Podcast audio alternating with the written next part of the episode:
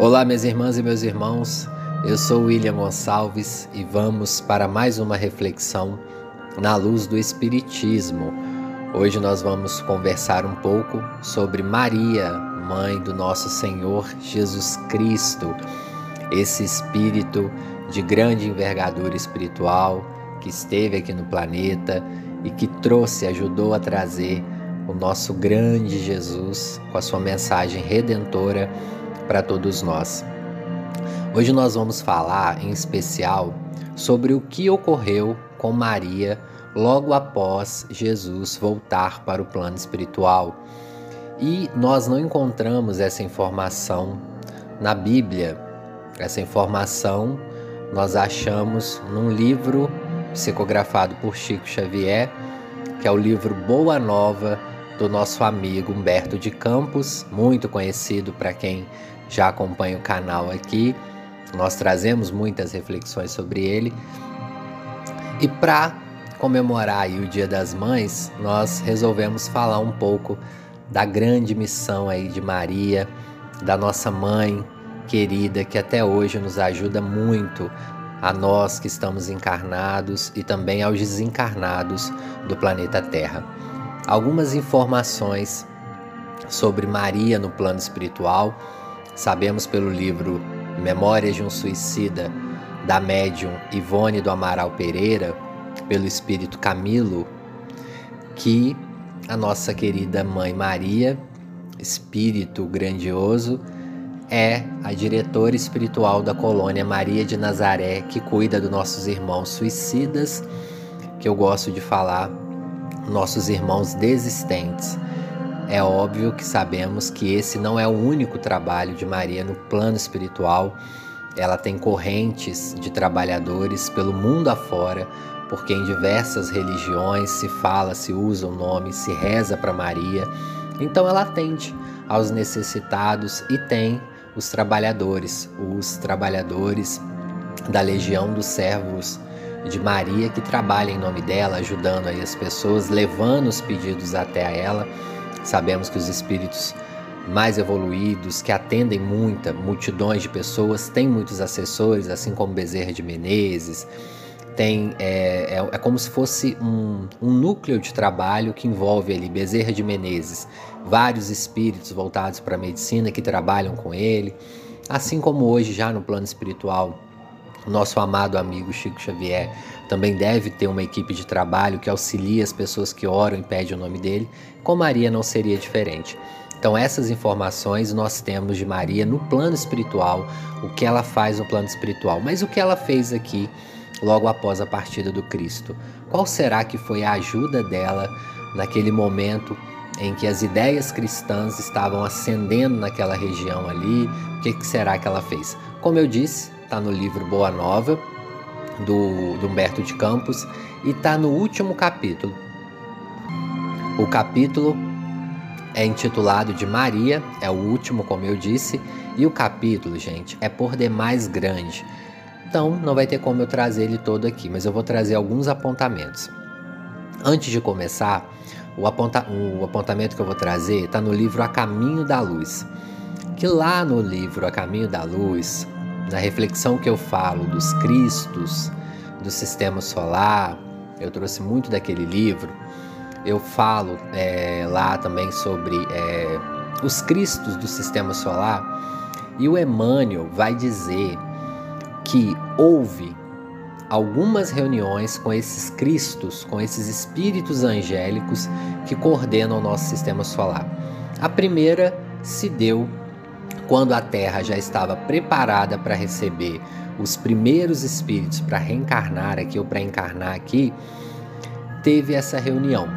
E a segunda foi quando determinou a vinda de Jesus. Entre os assuntos que foram tratados nessa reunião, sem dúvida estava quem dirigia, quem iria ficar, perdão, dirigindo o planeta enquanto Jesus estivesse aqui em trabalho no campo físico. E também, entre a pauta dessa reunião com os espíritos angélicos, eles decidiram a equipe que iria encarnar ou reencarnar com Cristo. Digo encarnar ou reencarnar porque muitos estavam encarnando na Terra pela primeira vez naquela época, outros já estavam reencarnando. Quem faria parte dessa equipe que ajudaria o Cristo nos primeiros passos da infância, que ajudaria na adolescência? E entre esses nomes estavam de Maria, que provavelmente não se chamava Maria ainda no plano espiritual, mas ela foi a personalidade sublimada que o Emmanuel diz que foi escolhida para trazer o nosso Cristo à vida. E é claro que necessitava de um espírito com uma envergadura espiritual, um campo voltado ao bem muito bem desenhado, para que ela não atrapalhasse no sistema psíquico espiritual o nosso Cristo, que o ajudasse de maneira ímpar. Então a nossa amada Maria já naquela época um espírito muito evoluído e que aprendeu e evoluiu muito também ao lado do Cristo, chega hoje aí a ser uma grande diretora espiritual do planeta Terra, uma grande colaboradora aí dos trabalhadores do Cristo. O Emmanuel diz lá no livro A Caminho da Luz que ela foi escolhida para desempenhar a missão complexa, complexa, perdão, complexa e desafiadora de ser a mãe do Messias. Emmanuel fala também que quando chegou o tempo previsto para a vinda do Cristo, as entidades angélicas do sistema solar movimentaram-se nas proximidades da Terra, adotando providências de vastas e generosa importância. Escolheram os instrutores, os precursores imediatos e os auxiliares divinos. Assim, foi um trabalho muito grande, planejado, de grande relevância no mundo espiritual. Processou-se a escolha daqueles que auxiliariam Jesus em sua missão de libertação pelo amor por excelência. Então, imagina-se aí a equipe espiritual que teve que encarnar e os que tiveram que ficar no plano espiritual muito próximo ali para ajudar o Cristo, ajudar as pessoas que iriam conviver com Cristo, sem dúvida foi enorme como nos diz o Emmanuel lá no livro A Caminho da Luz. Mais detalhes leiam lá no livro. Né? Então, assim, falar de Maria, não poderia falar de Maria sem dar esses exemplos iniciais, o trabalho que ela tem hoje no plano espiritual, a importância dela para auxiliar Jesus aí. Ah, William, Jesus precisava ser auxiliado? Não, ele, era um, ele é um espírito crístico de grande inteligência, mas ele foi ajudado. Ele era tão humilde que ele aceitou a ajuda desses espíritos ali nessa missão redentora e que nós vamos ver hoje o que Maria fez após também foi de grande valia esse trabalho aí como Cristo determinou. Recordando também que quando Cristo foi para a cruz, nosso Senhor Jesus, foi para a sua despedida do plano físico, ele pediu ao discípulo João, um discípulo que ele tinha grande proximidade, para que cuidasse, para que auxiliasse a sua mãe Maria enquanto ela estivesse viva entre os homens, que além do trabalho que ele teria de levar a, a, a mensagem cristã para outras pessoas, outros povos, uma das outras missões que Cristo pediu para ele é que cuidasse da mãe de Jesus. E passou algum tempo até João buscar Maria, como nos conta Humberto de Campos, lá no livro Boa Nova. De imediato, a nossa irmã Maria foi para uma outra cidade.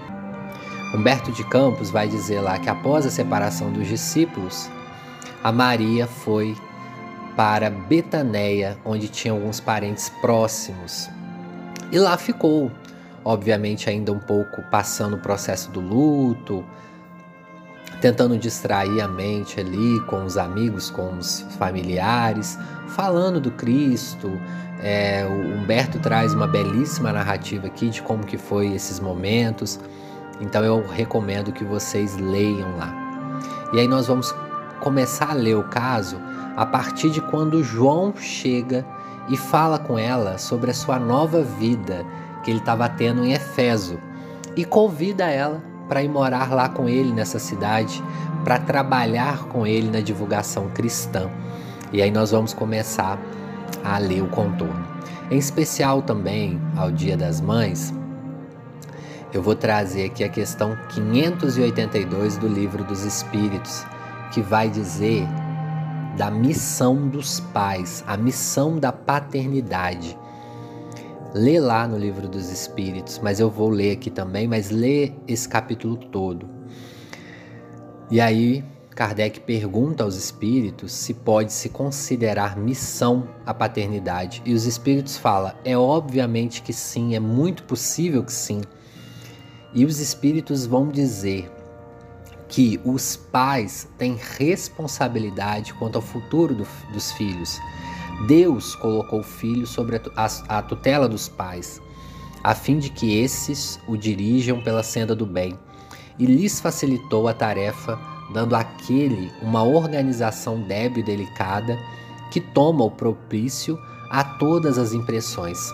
Muitos há, no entanto, que mais cuidam de aprumar as árvores do seu jardim e de fazê-la dar bons frutos em abundância do que formar o caráter de seu filho. Se este vier a sucumbir por culpa deles, suportarão os desgostos resultantes dessa queda e partilharão do sofrimento dos filhos na vida futura, por não terem feito o que lhes estavam ao, ao alcance para que eles avançassem na estrada do bem. Então, os pais aí têm uma grande responsabilidade. Vocês que estão me ouvindo, que serão futuros pais, futuras mães, é de grande importância essa missão que Deus nos concede. E você também que já é pai, já é mãe, está aí educando o filho, é muito importante que você saiba disso. E como amanhã é dia das mães, muito provavelmente também muitos de nós não vamos poder ver as nossas mães, ou porque elas estão no plano espiritual, já partiram, outros, devido à pandemia, não podem se reunir, mas aonde estiver sua mãe, faça uma prece, agradeça a ela pela oportunidade de ter te dado a vida, porque uma encarnação, nós sabemos, enquanto espíritas, demora muitos, às vezes décadas, para se reunir todos os espíritos, para organizar uma encarnação, para ter uma mãe que nos ajude a chegar até aqui. Então vamos agradecer a elas. Se você não tem dinheiro para comprar presente, porque também estamos vivendo épocas de grande deficiência financeira para todos nós, mas envie uma, uma prece, um carinho de amor para ela. Se não pode estar lá, ligue por vídeo, quem sabe faça uma prece junto, agradeça ela por existir, por ter te dado a vida. Isso é muito importante. Continuando o caso, o João fala para ela: "Vamos, vamos comigo, Maria. Lá as ideias cristãs estão ganhando terreno. Vamos lá trabalhar comigo, vamos morar lá. E aí ele vai falar com ela também que conseguiu uma casa que ganhou para que eles morassem juntos, para que ele pudesse cuidar dela, assim como Jesus pediu. E aí nós vamos ler: Maria escutava-lhe as confidências, num misto de reconhecimento e de ventura. João continuava a expor-lhe os seus planos mais insignificantes levaria consigo, andaria ambos na mesma associação de interesses espirituais, seria seu filho desvelado enquanto receberia de sua alma generosa a ternura maternal nos trabalhos do Evangelho. Demorava-se a vir, explicava o filho de Zebedeu, porque lhe faltava uma choupana, uma casa, onde se pudesse abrigar. Entretanto, um dos membros da família real, de Adiabene, convertida ao amor do Cristo, lhe doara uma casinha pobre ao sul de Efeso, distando três léguas aproximadamente da cidade. A habitação simples e pobre demorava num promontório de onde se avistava o mar, no alto da pequena colina, distante dos homens e no altar imponente da natureza. Se reuniriam ambos para cultivar a lembrança permanente de Jesus. Estabeleceria um pouso e refúgio aos desamparados. Ensinaria as verdades do Evangelho a todos os espíritos de boa vontade e, como mãe e filho, iniciariam uma nova era de amor na comunidade universal. Maria aceitou alegremente. Dentro de pouco tempo, instalaram-se no seio amigo da natureza, em frente ao oceano. Éfeso ficava pouco distante, porém, todas as adjacências se povoavam de novos núcleos de habitações alegres e modestas. A casa de João, ao cabo de algumas semanas, se transformou num ponto de assembleias adoráveis, onde as recordações Messi do Messias eram cultuadas por espíritos humildes e sinceros. Maria externava suas lembranças, falava dele com maternal enternecimento, enquanto o apóstolo comentava as verdades evangélicas, apreciando os ensinos recebidos. Por vezes, a reunião somente terminava muito tarde, depois da meia-noite, quando as estrelas tinham maior brilho. E não foi só decorrido alguns meses. Grandes fileiras de necessitados acorriam ao sítio singelo e generoso. A notícia que Maria descansava agora entre eles espalhara um clarão de esperança por todos os sofredores, ao passo que João pregava na cidade as verdades de Deus, ela atendia no pobre santuário doméstico aos que a procuravam, exibindo-lhe suas úlceras e necessidades.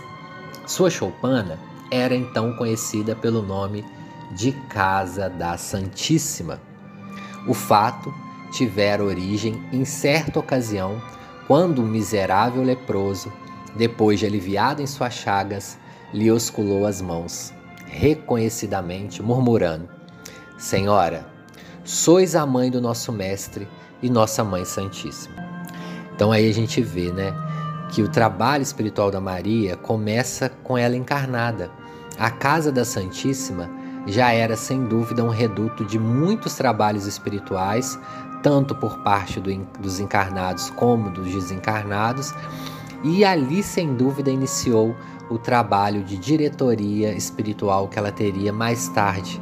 Mais tarde, quando ela desencarna, Chico falou que o Cristo falou, é, deu a oportunidade dela, dela ir morar em planetas melhores, em planetas evoluídos, e ela não ela falou que enquanto tivesse algum sofredor aqui na Terra, ela ficaria ligada ainda ao planeta Terra, assim como aconteceu com Bezerra. Bezerra seguiu o exemplo dela e ela pediu a Jesus essa oportunidade e teve. E sem dúvida, esse trabalho inicial nessa casa, nessa choupana, a casa da Santíssima, foi aí primordial para que isso acontecesse. A tradição criou raiz em todos os espíritos. Quem não lhe devia o favor de uma palavra maternal nos momentos mais duros?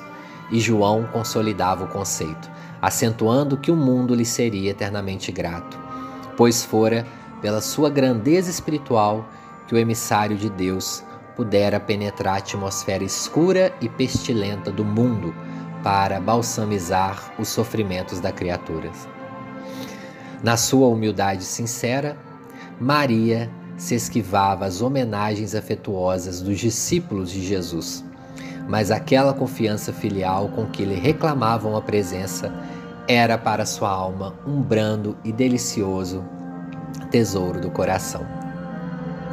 E aí, gente, a gente vê o trabalho que Maria teve depois que o Cristo deixou o planeta. Então ela vai para essa casa lá em Efeso, o João começou a escrever as a, a parte né, do evangelho dele, e além de escrever, ele ia na cidade levar a mensagem. E à noite é como se eles fizessem ali um evangelho no lar, comentavam sobre as passagens, é, as mensagens evangélicas do Cristo. E também eles cantavam, conta nesse capítulo que eles cantavam e Maria contava um pouco a sua experiência, e ali também foi acontecendo diversas curas espirituais e também materiais. E Maria foi ficando conhecida naquela cidade, e cada vez mais iam aparecendo irmãos necessitados de cura material ou espiritual, pedindo oração, querendo lembrar um pouquinho do Cristo. E isso ajudou muito a mensagem cristã a crescer ali naquela região e também atingir o mundo. Conta-se ainda nesse capítulo, eu não vou ler porque é muito extenso, que quando chegou perto do seu desencarne, uma noite na qual estava sozinha, entrou como se fosse um, uma pessoa em situação de rua, um senhor na casa pedindo ajuda. Ela já estava um pouco adoentada, mas deixou o irmão entrar. E quando ela abriu a porta para ele, ela percebeu algo diferente. Percebeu no tom de voz que ele tratava ela como mãe, fazia carinho, ajudava, rezou, orou com ela, de conforme vocês queiram. E ali ela começou a lembrar do Cristo. E quando ela lembrava mais do Cristo, mais ela o via na frente. E ela teve a certeza que o seu desencarne estava próximo. E chegando, passado alguns dias, Maria desencarna e quando ela chega no plano espiritual, tem uma multidão de espíritos ali aplaudindo e agradecendo ela pela sua existência, pelo, pelo seu trabalho, por ter trazido Cristo no plano espiritual, trazido Cristo do plano espiritual para o plano físico. E eles perguntam aonde ela quer ir. E ela faz uma excursão pelas por onde o Cristo passou, por onde ela também passou, para depois seguir ao plano espiritual. E também conta-se nesse capítulo que os espíritos falaram com ela que essas músicas que eles cantavam ali ficariam eternizadas, que as músicas seriam a forma que os cristãos resistiriam. E até hoje a gente vê como que as religiões, tanto evangélicas, católica, até mesmo no espiritismo, como que a música nos liga ao alto. Como que às vezes a gente ouve uma música antes de uma palestra, nos entra em sintonia, e é uma dica que eu dou também para vocês que trabalham em casa espírita. Quando abre a casa espírita, suponhamos que a, a palestra começa às 8, se vocês abrem ela às 7 e meia para começar a receber, coloca uma música instrumental ou uma música é, que não seja instrumental, mas que tenha um conteúdo espiritual, baixinha, para que as pessoas possam entrar em sintonia. E também depois, naquele espaço de tempo que a gente fica esperando o passe, coloque uma música ali. E você também na sua casa quando se sentir triste, tenta colocar uma música para melhorar o seu padrão vibratório, canta, faz uma prece. A música nos liga muito durante o Evangelho no Lar também, faça isso. Eu vou terminando a reflexão por aqui, agradecendo imensamente a quem chegou até aqui na nossa reflexão, desejando um excelente Dia das Mães, as mães que seguem aqui no canal, a todos vocês que ajudaram muitos espíritos voltarem para o planeta para cumprir o seu trabalho. E muito obrigado à minha querida mãe também. Que Deus abençoe. E ó, até a próxima reflexão. Graças a Deus.